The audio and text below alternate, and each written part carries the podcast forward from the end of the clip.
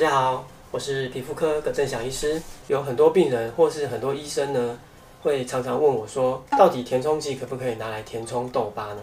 其实是可以的哈。填充呢，一直都是治疗痘疤的其中一种手法。比方说，像是我们过去推出的影片，关于使用真皮移植来填充痘疤的治疗方式，或者说使用皮下剥离再搭配填充剂来治疗痘疤。大家呢，对于填充剂治疗痘疤呢，主要有三个比较关心的主题。一个就是它的效果怎么样，那第二就是它的持久性怎么样，那第三个当然就是它的安全性怎么样。呃，今天这一集影片呢，我会慢慢来跟大家讨论痘疤如何填充呢？其实填充痘疤的材质呢，主要有分大概两大类，一种是外源性的组织，就是说这种材质呢，它不是我们人体内本来有的。比方说玻尿酸啊，或是聚左旋乳酸啊，或是说其他的一些合法又安全的填充材质。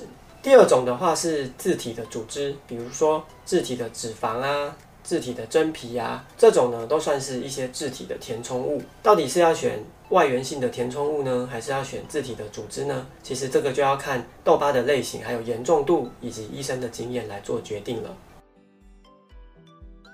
我觉得啊，它具备几个条件。第一个是它必须有生物可相容性，英文叫做 biocompatibility。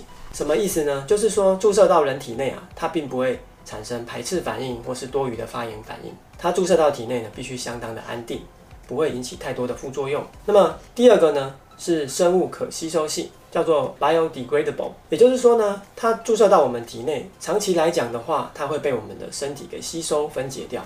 并不太会残留在体内，这样子长期才是安全的，不会像传统的小针美容一样永久的停留在我们体内，这是非常的危险的。那么第三个条件呢，是生物刺激性，叫做 biostimulation，也就是说呢，这样的填充剂啊，如果打入体内的话，它会有一些刺激我们身体自己长胶原蛋白，合成一些填充痘疤所需要的物质的话，它不只是单纯填充。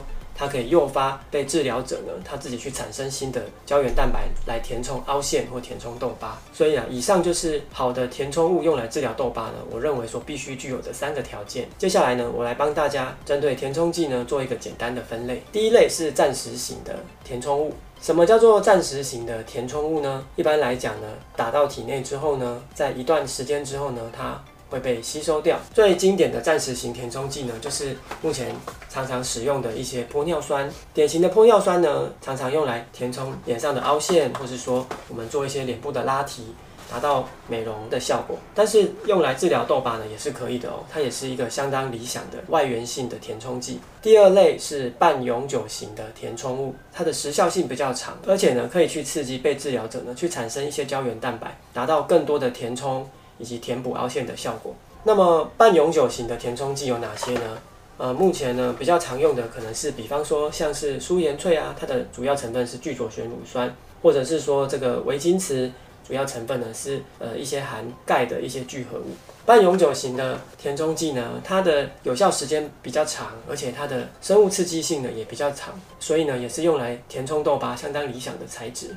第三类呢是永久型的填充物。我拿这个凡士林来做代表，大家知道，其实，在几十年前呢，小针美容啊是拿这种液态的凡士林，也就是石蜡注射到体内的哦。怎么样？听起来很恐怖吧？最近有一个新闻是在桃园那边，有一位越南籍的女子呢，她自己私下开设美容的工作坊，使用一些针剂做注射。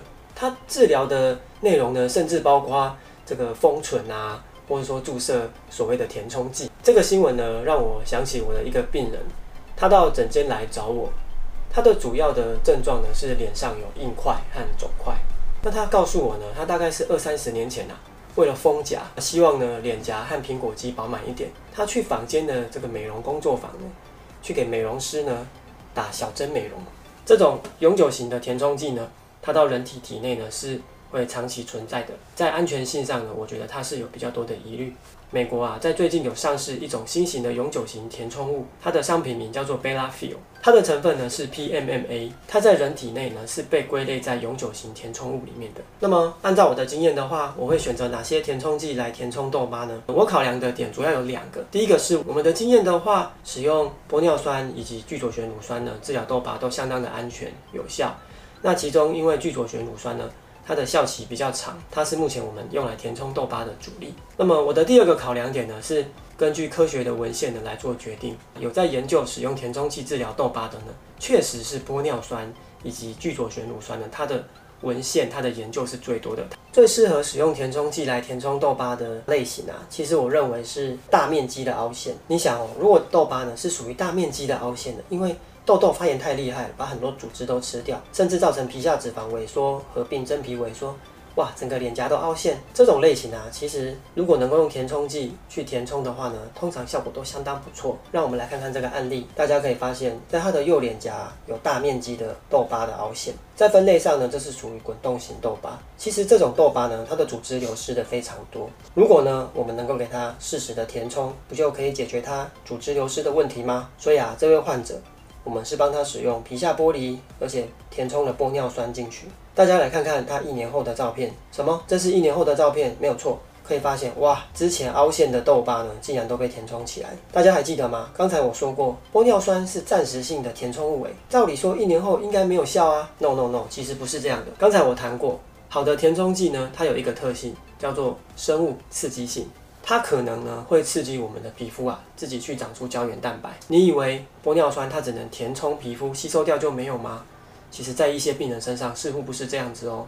它可以诱导这个患者啊长出好的胶原蛋白，即使外源性的玻尿酸被吸收掉，可是患者自己好的胶原蛋白也长出来啦。在这个患者身上，另外一个关键的，可能是我们有帮他做皮下剥离，帮他把拉扯的疤痕呢给松解开来。除了外源性物质玻尿酸的填充之外，皮下剥离也发挥了一定的效果。那如果你还不知道什么是皮下剥离，欢迎回去复习我们之前的影片。另外一种类型呢，我觉得是比较松软的皮肤，这种类型呢也适合填充痘疤。大家可以想想哦，填充剂它是什么样的材质呢？以玻尿酸来说，它是胶体，是非常软的。你觉得很软的物质可以把很硬的皮肤撑起来吗？其实这是相当困难的。很硬的痘疤呢，本身可能有疤痕的牵扯，让它整个质地摸起来硬邦邦的。但是也有的人啊，它本身的皮肤呢就是比较硬的。如果说皮肤的凹陷痘疤呢是比较软的，那么这种类型的痘疤是比较有机会使用填充剂把它撑起来，达到一个比较好的治疗效果。反过来说，如果太硬的话，就可能不是那么适合哦。另外一种适合填充剂填充的痘疤类型啊，其实叫做滚动型痘疤。我们先前有推出关于痘疤分类的影片，里面有针对滚动型痘疤做详细的说明，大家可以回去复习一下。在我的经验中呢，滚动型痘疤使用填充剂治疗效果非常的好。相对于香车型以及冰凿型来说呢，滚动型痘疤是特别适合使用填充剂来治疗，因为其实滚动型痘疤呢，它除了疤痕的牵扯之外啊，它也合并了组织的流失。我们不但要把疤痕打断，还要帮患者呢补充流失的组织。我们来看看这个患者，在他的左边脸颊呢，是不是有上下起伏的疤痕啊？这个在分类上就是属于滚动型痘疤。大家可以看到，哇，高低起伏有落差。不管是左边的脸颊还是左边的太阳穴，都是我帮他进行了一次皮下剥离以及聚左旋乳酸的填充。大家可以看看治疗后一个月的照片，凹陷的地方呢都有很明显的改善，不再那么凹了，不再有那么明显的阴影了。不管是脸颊还是太阳穴，都得到了很大的改善。不只是凹陷哦，大家仔细看看他的皮肤质感是不是得到明显的提升呢？其实啊，像这样的填充物呢，它不但有填充的效果，它有我所说的生物刺激性，它诱发了皮肤呢。自己去合成新的胶原蛋白，于是达到了拉提的效果。所以啊，患者在使用填充剂治疗完凹陷痘疤之后呢，通常会反映说，不但凹陷痘疤有改善，而且呢，皮肤似乎会变紧实，而且有被拉提的感觉。最好可以合并其他的手术种类，比方说皮下剥离，或者说合并其他镭射，像是皮秒镭射、UP 镭射，绝对是比单单使用填充剂来填充痘疤呢更有效又更持久。把它填充起来了，这样不是很好了吗？为什么还要合并治疗呢？其实啊，是因为不同的治疗呢，它会治疗到不同层次的问题。比方说使用填充剂呢，它填充的是比较深层的组织缺损，可是我们还是需要透过其他的手法来松解疤痕。而且啊，有些痘疤的类型。是不适合使用填充剂治疗的，这一点在我们刚才的影片就有提到喽。那么治疗的先后顺序是怎么样呢？其实这并没有一定的答案，必须要看个别的痘疤它凹陷的程度以及种类来决定哦。那么我想这部分呢，就真的很需要医生他的经验与判断了。第一个缺点是时效性的考量，安全有效的填充剂呢，必须具备生物可相容性，也就是说呢，它不会永久存留在体内，它最后必须被降解掉。这样才是安全的。但是反过来说，有的人吸收速度非常慢，所以效果很长、很久、很满意。那么在有些人身上啊，生物可刺激性呢非常的弱，所以说啊，这个时效性在每个不同的人身上呢，其实有很大的个体差异哦。那么第二个缺点其实是打针的缺点，就是我们知道啊，使用填充剂填充的话，我们的工具是针刺入皮肤，并且呢将填充物注射进去。那么你要打针，一定就会有针孔啊，有针孔就可能会流血，就可能会有淤青。